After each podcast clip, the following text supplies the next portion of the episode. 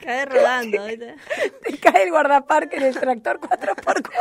Marcelo, Cortiano, lo saludamos. Bueno, una Marcelo experiencia. Cortiano seguramente no va a estar de acuerdo con ¿Qué esta va a opinar? de Lucrecia. Carmarán, voy a decir. Por ¿eh? favor. No, basta, retomemos, retomemos la cena Es porque no puedo chiste, seguir. No lo tome literal a todo esto. Estoy llorando de la No, risa, chicos, no pero puedo hay que poner humor en este mundo, en estos momentos que estamos viviendo.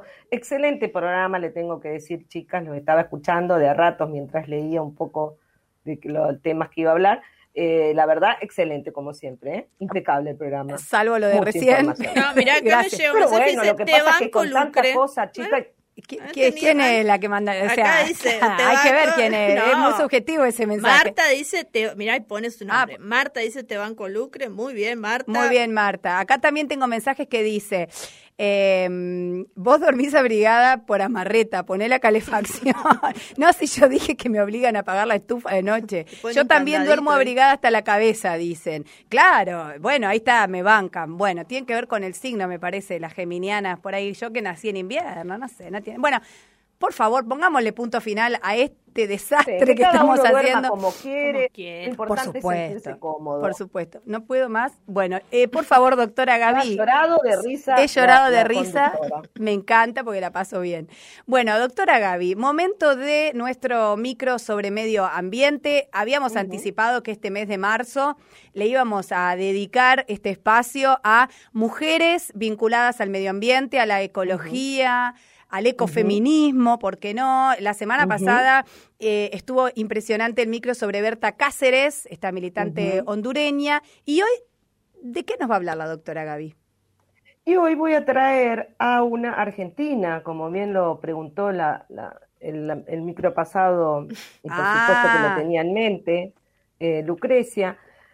Eh, yo estaba debatiéndome entre si seguir eh, con personas específicas, mujeres específicas, con nombre y apellido, o empezar a hablar también de movimientos, que quizás lo hagan el próximo micro, de movimientos importantísimos donde tienen a las mujeres como protagonistas en la lucha ambiental eh, porque hay un montón de personas que no vamos a saber los nombres, que no conocemos, que actúan eh, colectivamente y que hacen grandes cuestiones de protección. ¿Y, ¿Y por qué la mujer está tan involucrada? Eso seguramente lo hablaremos en otro micro. Entonces, debatiéndome, igual me vino la presencia de Yolanda Ortiz, una argentina pionera en las políticas ambientales y en el rol de la mujer en el Estado.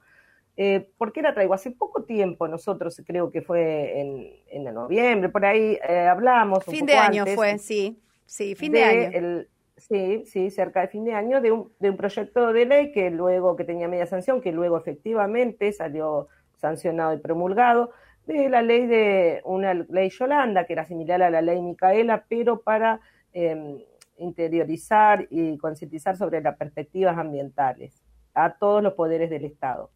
Y que iba a tener de nombre Yolanda, ley Yolanda. ¿Y por qué? Por Yolanda Ortiz. Muchas personas, o, o nuevas, o lo que fuere, de, eh, tal vez desconocen o desconocían hasta que apareció esta ley Yolanda, eh, quién es o quién fue Yolanda Ortiz.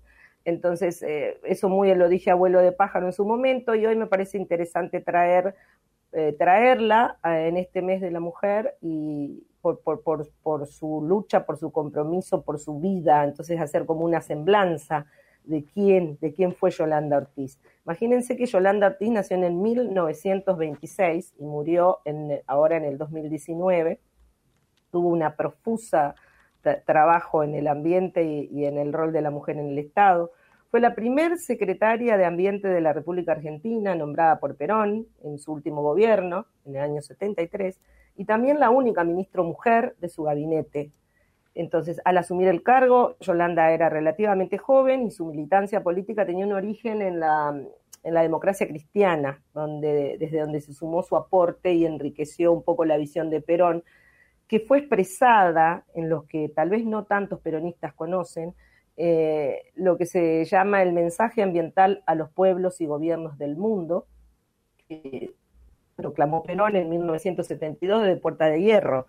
Entonces yo hoy lo traigo también porque donde en el momento en el que está muy cuestionada desde lo ambiental el rol que está ocupando el gobierno nacional un gobierno peronista en los temas ambientales, eh, me parece como importante para los propios peronistas rescatar que recuerden este que lo paso recuerden, de que lo lean, que lo googleen, que lo busquen los que no lo conocen, tal vez los, los, peronistas de antes o los estudiosos del peronismo sí lo conocen, por supuesto, y tal vez le dieron o no importancia, pero fue una cuestión muy innovadora que a mí me sorprendió sobremanera cuando lo leí. Búsquenlo, se llama Mensaje Ambiental a los Pueblos y Gobiernos del Mundo de Perón. Es la verdad que es impecable. Eh, ahora voy a decir, pero ahora antes de seguir con ella, voy a decir cómo empieza nada más para que vean cómo empieza eh, Perón y, esta mujer, que, que, cómo, qué le trae esta mujer a Perón. Yo nada más voy a decir cómo, cómo, cómo encabeza este, este, este mensaje Perón. Y, y, traten de traspolarse que esto fue en el 72, ¿eh? estamos en el 2021. Y dice, creemos que ha llegado la hora en que todos los pueblos y gobiernos del mundo cobren conciencia de la marcha suicida que la humanidad ha emprendido a través de la contaminación del medio ambiente y la biosfera, la dilapidación de los recursos naturales, el crecimiento sin freno de la población y la sobreestimación de la tecnología y de la necesidad de invertir de inmediato la dirección de esa marcha a través de una acción mancomunada internacional. O sea, Perón acá introdujo el concepto de obsolescencia programada, que ya nosotros lo hablamos en Lo hablamos hace poco, sí. Porque él inclusive ha dicho, se le asigna corta vida porque la renovación produce utilidades. en la producción de bienes, hablando en ese mensaje sobre la producción de bienes, justamente dice de la producción de bienes innecesarios o superfluos y que se les asigna corta vida. Y nosotros recién venimos a hablar y mucha gente me comentaba después, che, qué bueno el programa, nunca había escuchado este tema de la obsolescencia programada, por ahí lo vivimos o lo vivimos a mil como vivimos y no nos damos cuenta, etcétera. Y, bueno, fíjate que ya Perón lo decía en el 72 y no es que yo vengo a hacer, ay, pero, pero, qué grande sos, sino te estoy diciendo que, que, que, pongamos, ¿no? Y que y me parece interesantísimo, traer ya esta visión ambiental muy, muy, muy de vanguardia que tuvo Perón en el 72, cuando inclusive todavía no estaba eh, el concepto de desarrollo sostenible en las Naciones Unidas, que recién con el informe, informe Brundtland de 1987 se empieza a hablar del desarrollo sostenible. Y Perón ya en el 72 empezó a hablar de esto. Entonces, a todos los periodistas y a los que no sean peronistas también, sería importante rescatar y leer ese mensaje. Pero entonces, ¿cómo viene Yolanda Ortiz a todo esto? Él la nombra en, el 73, en octubre del 73, como, dijimos, eh, em, secretaria de, Recursos Humanos y de Recursos Naturales y Ambiente Humano, la única mujer en el gabinete, la puso por arriba de, otros hombres, tuvo un montón de ella eh, conflictos por eso, ¿no?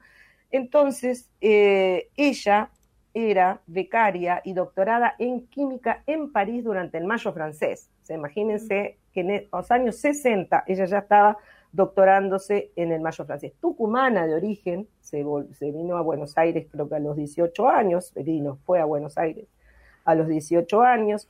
Eh, ella, yo rescaté una, una, nota de página 12 que le hicieron en, el, en agosto del 2013. Es interesante porque es cuenta un poco su historia y habla de eso, que también el que le interese buscarla, y no, no voy a leer toda la nota, pero es interesante rescatar algunas cosas. Cuando se encuentra la periodista y va a la casa, se encuentra que en el living tenía ella enmarcada esta, el nombramiento como secretaria de Recursos Humanos y Ambientes de fecha 25 de octubre del 73, firmada por Perón.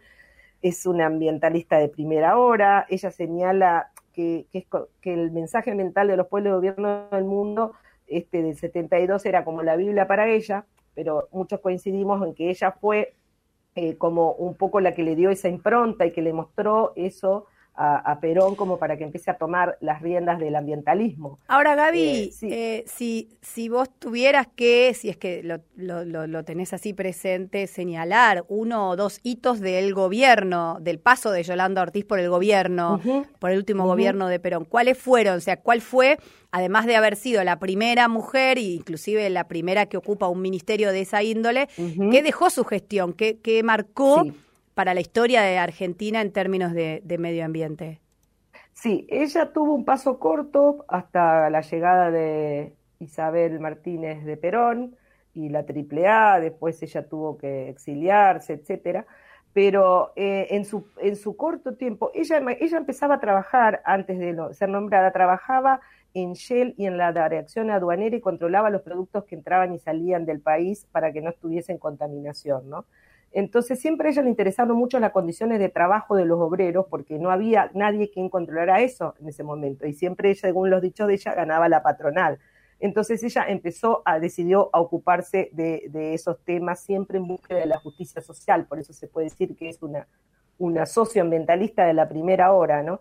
Entonces, eh, empezó a estudiar, empezó a, dedicarse a los temas de la, contaminación, le conté que fue al mayor francés, etcétera, y después cuando ella llega, empezaron a, a, desarrollar un montón de, a no permitir autorizaciones, por ejemplo, a industrias que no indicaran qué hacían con los desechos y los efluentes, cosa que nosotros hasta el día de hoy seguimos luchando no por lo eso. tenemos y lo seguimos luchando. Entonces, eso fue algo que le costó mucho a ella, mucha del de, de, sistema económico, que decía que por supuesto iba contra el desarrollo económico, las medidas que ella le estaba exigiendo a las de industrias.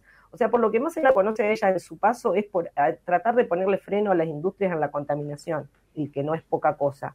Y de llevar justamente una una mejor condición y calidad de trabajo a los obreros eh, de, de, de, las industrias. O sea, ese, ese fue su gran paso y lo, y lo, logró en ese tiempo. Por supuesto, no estuvo mucho, no se continuaron después con. ¿Cuánto con tiempo políticas. estuvo? Estuvo más o menos dos años. Dos años. Casi dos años. Casi dos años, eh, pero en esos dos años como que marcó eso que evidentemente luego quedó, por supuesto, que vinieron otros y, y lo dejaron de lado, ¿no? Eh, también ella rescata que, que, ella llega también al ambientalismo como, como, un proyecto de vida, ¿no? Que ella abría como una caja de Pandora y, y se encontraba con más cosas y, y cosas y cosas que, que, que, en ese tiempo ella pensaba que se podía trabajar solo, es algo que yo rescato mucho, su propia, su experiencia de vida, como la llevó desde, desde, desde pensar eso, de, a a llegar a terminar cerca de finales de, de, de su vida, a pensar que, que, que, hoy se comprueba que no es posible trabajar individualmente, algo que decimos siempre desde esta columna en la ecología, ¿no? ni en estos temas ambientales, porque ella dice que el colectivo es el que tiene que llegar al bien común, por la complejidad del, del tema, ¿no? Y hoy, hoy todavía, dice, no se entiende el paradigma de la complejidad y todavía seguimos reduciendo la realidad a rebanadas, dice en otra parte en la nota. Entonces, eh, ella dice que no, no, no estaban de cero eh, en el momento que ella asumió, que estaban analizando el tema de los productos, bueno, que entraban y salían del país, o sea, ya algo había en eso. Ella trabajó con el Ministerio de Trabajo, eh, hicieron un montón de, de, de, de cuestiones. ella trabajó también en mucha cuestión educacional con el con Tayana Padre, como dice, que era ministro de Educación en ese momento, eh, dice que hizo un convenio con el ministerio, dentro de su gestión, hablando vos preguntando esto de, de, su gestión que había hecho, dentro de su gestión hizo un convenio con Jorge Tayana Padre, eh, porque para ella dice que era el componente de mayor valor estratégico para cambiar los hábitos y la visión de desarrollo, el tema educacional, pues está muy correcto que hoy en día a la ley está que, que le, le, llamen ley Ahora Yolanda, tiene ¿no? Está ley muy... en su nombre. ¿Cuándo dijiste que murió Gaby? Ah, el 2019. Hace muy poquito. Y claro. siguió trabajando. Eso te iba a preguntar del- para cerrar, ¿no? Porque ya nos tenemos que ir despidiendo. Gaby, ¿qué hizo después? Después de Ella haber estado en... trabajando siempre en temas ambientales para todo el mundo, para América Latina, con ONGs. Eh, ahora estaba últimamente asesorada, inclusive asesoraba la Comisión de Ambiente del Instituto Patria, estuvo asesorando eh, también a ONGs, esta de Charlie Alberti, hizo, hizo basta, varias cosas, eh, tenía una ONG, también estaba asesorando en el COFEMA, que es el Consejo de Federal de Educación, que es el que ahora va a ser la autoridad de aplicación de la ley Yolanda, hasta su fallecimiento, ella asesoraba ahí, asesoraba en Senado, o sea, en realidad ella siguió trabajando toda su vida y, avanzando y evolucionando en, en sus consideraciones eh, pero siempre desde el lado socioambiental que la movilizó desde el primer día. Ella cuando llegó y se dedicó, digamos, se involucró a la democracia cristiana porque llegó a Buenos Aires y empezó a trabajar en las villas. Y en, la, y en las villas eh, se trabaja mucho en, con la iglesia, como ya sabemos, siempre tuvo mucha presencia en las villas y ella fue acercándose ahí, trabajó en, y siempre, siempre con esa visión de, de lo social y lo ambiental. Así que creo que es una excelente referente para traer en este mes a, a, a, que la conozcamos un poco más e invitarlos a todos que la conozcan más y que lean el mensaje de Perón. Le mando a, a los peronistas, a Alberto Fernández, a Cabandier y a todos. El mensaje de Perón. Bueno, eh, con la vida y algo de la obra de Yolanda Ortiz, en cuyo nombre se sancionó la ley Yolanda de capacitación obligatoria en medio ambiente para funcionarios. No, exactamente, de los tres poderes. De los que tendríamos que impulsar, perdón, y ya lo cierro, no las molesto más, tendríamos que impulsar que, que se adhieran las provincias. A la ley Yolanda. A la ley Yolanda. Sería interesantísimo que las provincias comiencen a adherirse y tendríamos que hacer una campaña para esto. Y bueno, la vamos a hacer. La vamos a hacer. Acá. ¿Por qué no? Que se adhieran y que se cumpla, ¿no? Como... Por supuesto, porque después tienen sanciones si no se cumple. Entonces, hay, que, hay que adherirse. Doctora Gaby, un placer, como cada martes. por favor. Nos reencontramos el martes que viene. El martes que viene con alegría, como siempre, dentro de todo, un poco de alegría hay que tener. A pura risa, medias y lo que pinte. Y a ponerse las medias cuando pinte. Cuando pinte. Bueno, doctora Gaby, gracias. ¿eh? Era la doctora Gaby Pérez con su columna sobre medio ambiente.